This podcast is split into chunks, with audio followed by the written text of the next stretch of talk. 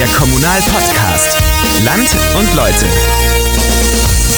Herzlich willkommen. Wir nehmen Sie heute mit in die Wesermarsch, genauer genommen nach Ovelgönne. Dort ist Christoph Hart seit knapp vier Jahren inzwischen Bürgermeister. Und gewählt wurde er eigentlich völlig überraschend. Es gab nämlich einen gemeinsamen Kandidaten von gleich drei großen Parteien, also kurzum, das Rennen schien eigentlich gelaufen. Aber ein parteiloser Polizeibeamter wollte ebenfalls antreten. Das war Christoph Harz. Und das, obwohl er vorher eigentlich nie Bürgermeister werden wollte. Ich habe vorher auch gar keine Politik gemacht, wobei mich die Politik immer sehr interessiert hat. Ich komme aus einer Familie, die viel Politik gemacht hat. Mein Vater war jahrelang Mitglied im Stadtrat der Stadt Lingen und mein Bruder war Stadtratsmitglied und ich habe aber mm, ja, mich nie begeistern können für die eigentliche Arbeit dort. Ich hatte immer andere Dinge im Kopf. Das war eher so die Musik und Sport. Und es waren die Feuerwehren, die ihm besonders am Herzen lagen. Ohne Feuerwehr verliert das Dorf seine Strukturen, hatte er immer wieder gesagt und unterstreicht das auch im Kommunalinterview einmal mehr. Die Menschen, die bei uns bei der Feuerwehr sind, sind gerne bei der Feuerwehr, weil sie wissen, dass das ein anerkanntes Ehrenamt ist. Und sie wissen, dass sie hier einen unschätzbaren Beitrag für unsere Gesellschaft leisten. Ne? Dass sie also nachts rausfahren, dass sie äh, versuchen, Menschen zu retten, dass sie bergen, dass sie löschen. Äh, sie fühlen sich wohl in der, in der Struktur dieser einzelnen Ortsfeuerwehren. Äh, es ist ein Stück Heimat auch für sie.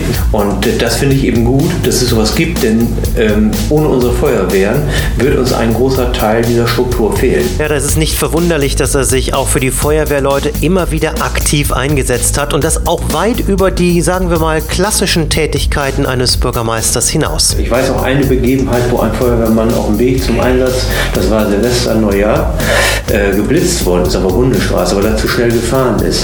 Und äh, er ist nicht viel zu schnell gefahren, also es war noch im Bereich eines Verwarngeldes. Aber da habe ich mich ganz stark für gemacht, habe gesagt, das ist nicht in Ordnung. Und es ist äh, ganz klar, es ist auch gesetzlich geregelt in der Straßenverkehrsordnung. Ich habe mich mit dem Landkreis dann noch angelegt, weil ich gesagt habe, das geht so nicht.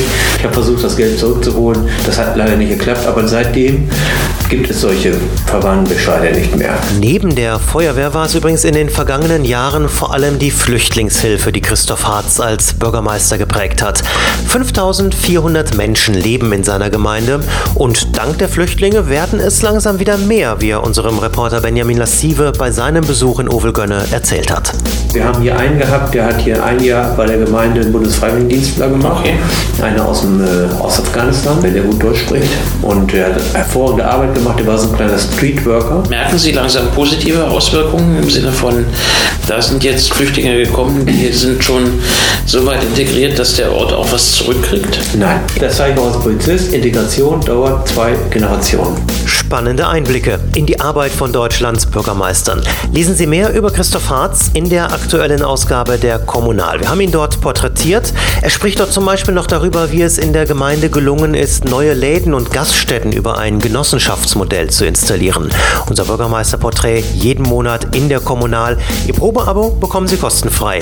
Drei Ausgaben jetzt klicken auf www.kommunal.de slash Magazin. Bis zum nächsten Mal. Alles Gute. Ihr Christian Erhardt. Alle Podcast-Angebote finden Sie bei uns im Internet auf www.kommunal.de und als Podcast auf iTunes.